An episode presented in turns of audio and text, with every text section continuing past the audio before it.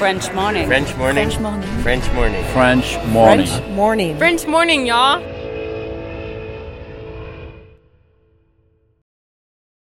Cet épisode a reçu le soutien de la CFE. La CFE, vous connaissez? C'est la Caisse des Français de l'étranger et il s'agit d'une caisse de sécurité sociale créée en 78 pour les Français résidant hors de France. Maladie, maternité, accident du travail ou encore retraite. La CFE permet aux Français de l'étranger de continuer de bénéficier de la même protection sociale qu'en France, à l'étranger. Pour en profiter, il vous suffit d'adhérer à la CFE, peu importe votre situation, peu importe le pays dans lequel vous vivez ou dans lequel vous vous rendez, et bien entendu, peu importe la pathologie ou les circonstances, catastrophes naturelles, faits de guerre, etc. Grâce à la CFE, vous pouvez vous détendre. La Caisse des Français de l'étranger assure la continuité avec le système français de sécurité sociale lors de votre départ de France, mais aussi lors de votre retour d'expatriation, ou encore grâce à la prise en charge des frais de santé pendant vos prochaines vacances en France. Pour en savoir plus, direction cfe.fr.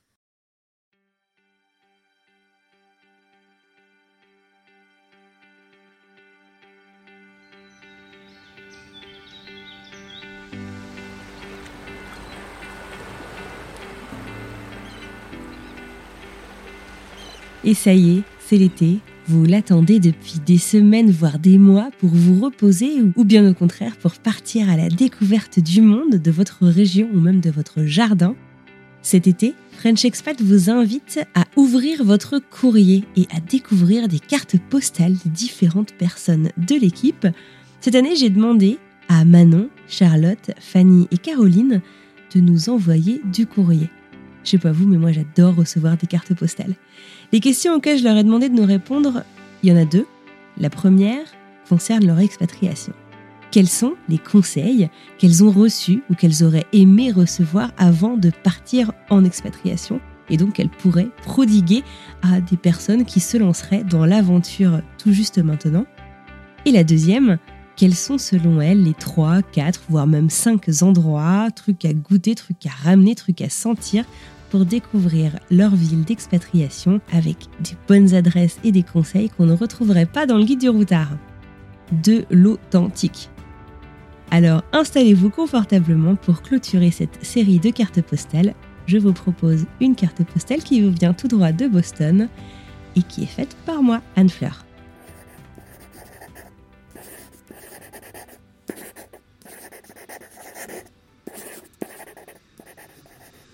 Welcome to Boston Logan International Airport.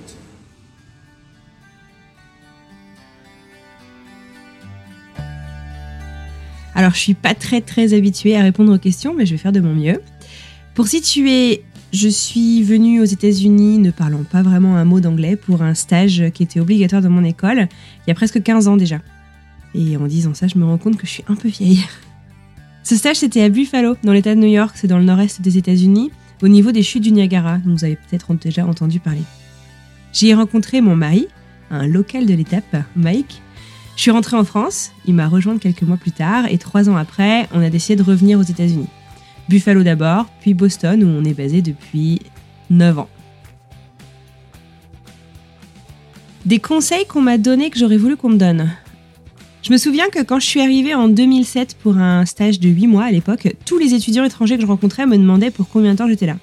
Et quand je leur disais, ils me répondaient que j'étais en fait que de passage. Je crois que beaucoup d'entre eux venaient pour des diplômes entiers, en fait, genre 3-4 ans, et ils se protégeaient un peu. Je l'ai compris pas mal d'années plus tard. Je crois qu'on se protège un petit peu quand on est là depuis longtemps. Personnellement, je m'investis beaucoup dans les amitiés que j'ai, qu'elles soient françaises ou non d'ailleurs. Et après quelques déconvenues ou beaucoup de revoir, en fait, je dois avouer que je trouve ça hyper éprouvant de s'investir émotionnellement dans des amitiés pourtant vraiment géniales avec des gens qui seront là juste pour un an. Au final, je suis souvent celle qui reste, celle qui dit au revoir, et il n'y a personne pour me consoler, à part mon mari. Alors je me conseillerais de ne pas juger les étudiants que je trouvais un peu snob il y a 15 ans. un autre conseil, accepte cette soirée Anne Fleur. Accepte les propositions de tes amis de te faire découvrir la culture. La culture, c'est pas que les voyages. La culture, c'est les gens. Quand on est étudiant, en plus, c'est vraiment une grande, grande chance qu'on a. On peut rencontrer des gens hyper facilement sans que ce soit super bizarre. Un travers que je note parfois au début des expatriations, on compare beaucoup avec ce qu'on connaît, ce qu'on connaissait déjà. Alors moi, j'ai adoré tout lâcher sans oublier qui j'étais, hein, mais en oubliant certains codes. Et ça m'a offert une grande liberté. Ça m'a vraiment libéré en fait d'un poids et ça m'a offert surtout, je crois, une grande grande empathie. Et c'est grâce à ça, je pense que je peux dire que je comprends la culture dans laquelle je vis.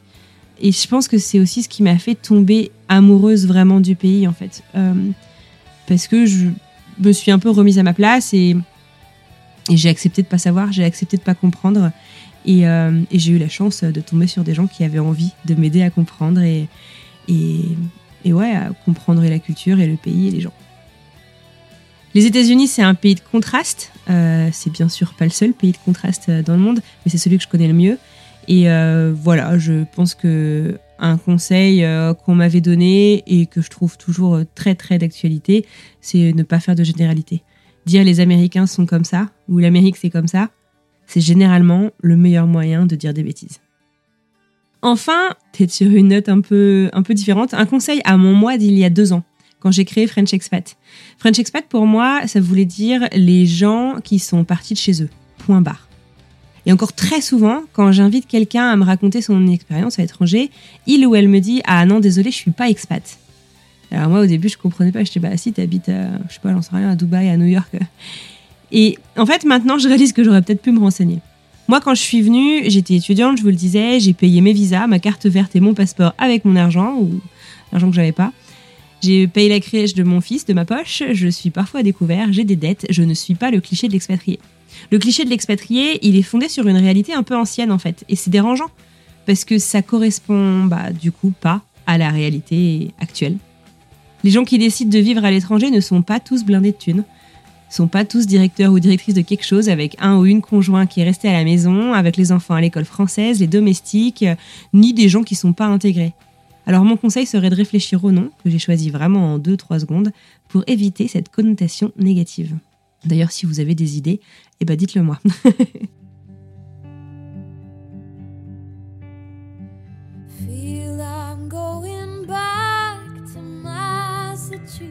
La deuxième question.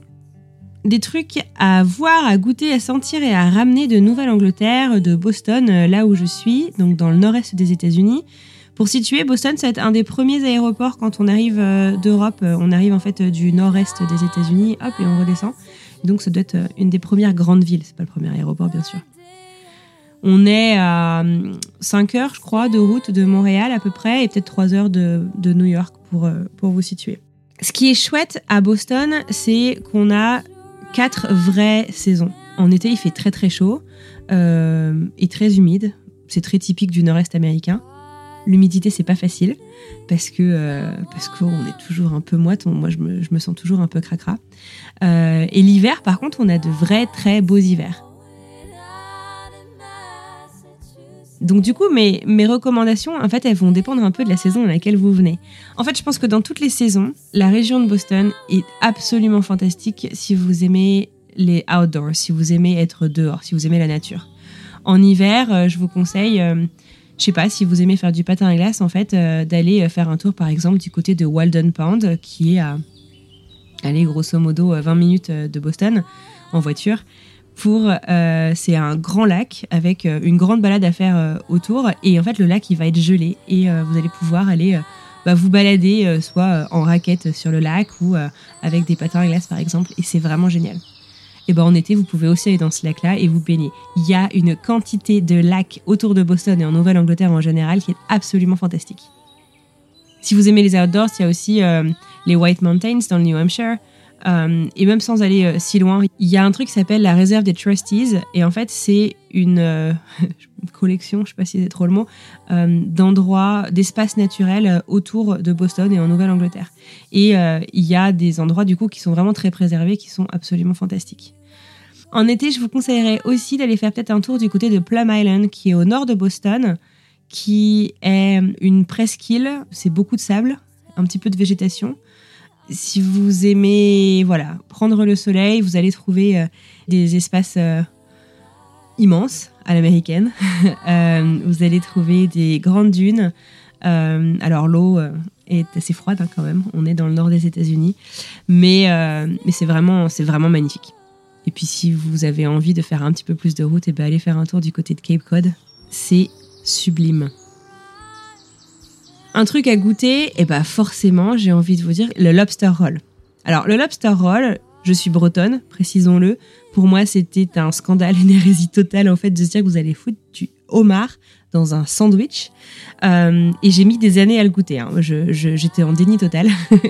Euh, et au final, en fait, c'est un homard. C'est très très généreux en portions de homard dans un pain brioché, légèrement euh, grillé que vous allez retrouver donc avec une petite sauce type mayo mais assez léger. Plus il y a de mayo généralement, moins c'est bon. Hein. vous allez trouver une petite salade avec et puis c'est servi avec un coleslaw et souvent des frites. Euh, ça paraît peut-être tout bête comme ça, mais c'est un délice. C'est hyper frais.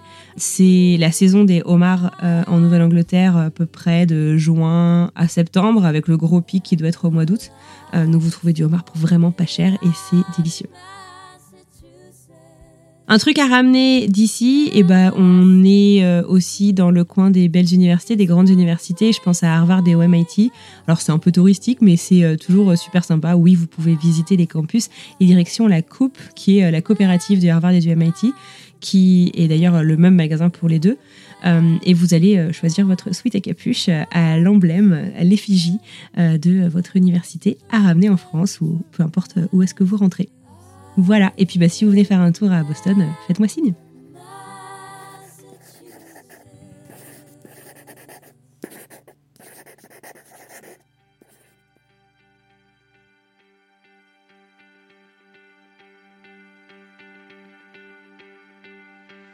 Merci de m'avoir écouté. J'espère qu'une petite virée du côté de la Nouvelle-Angleterre, ça vous donne envie.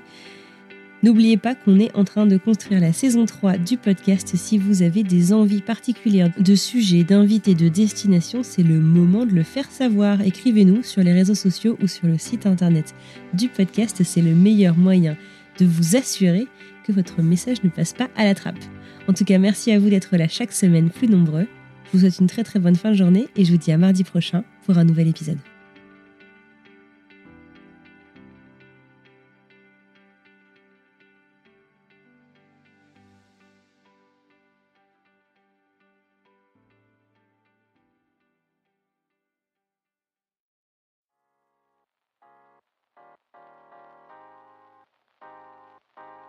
Vous venez d'écouter un podcast réalisé par moi-même, Anne-Fleur Andrely, mixé et habillé par Alice Krief et produit par French Morning.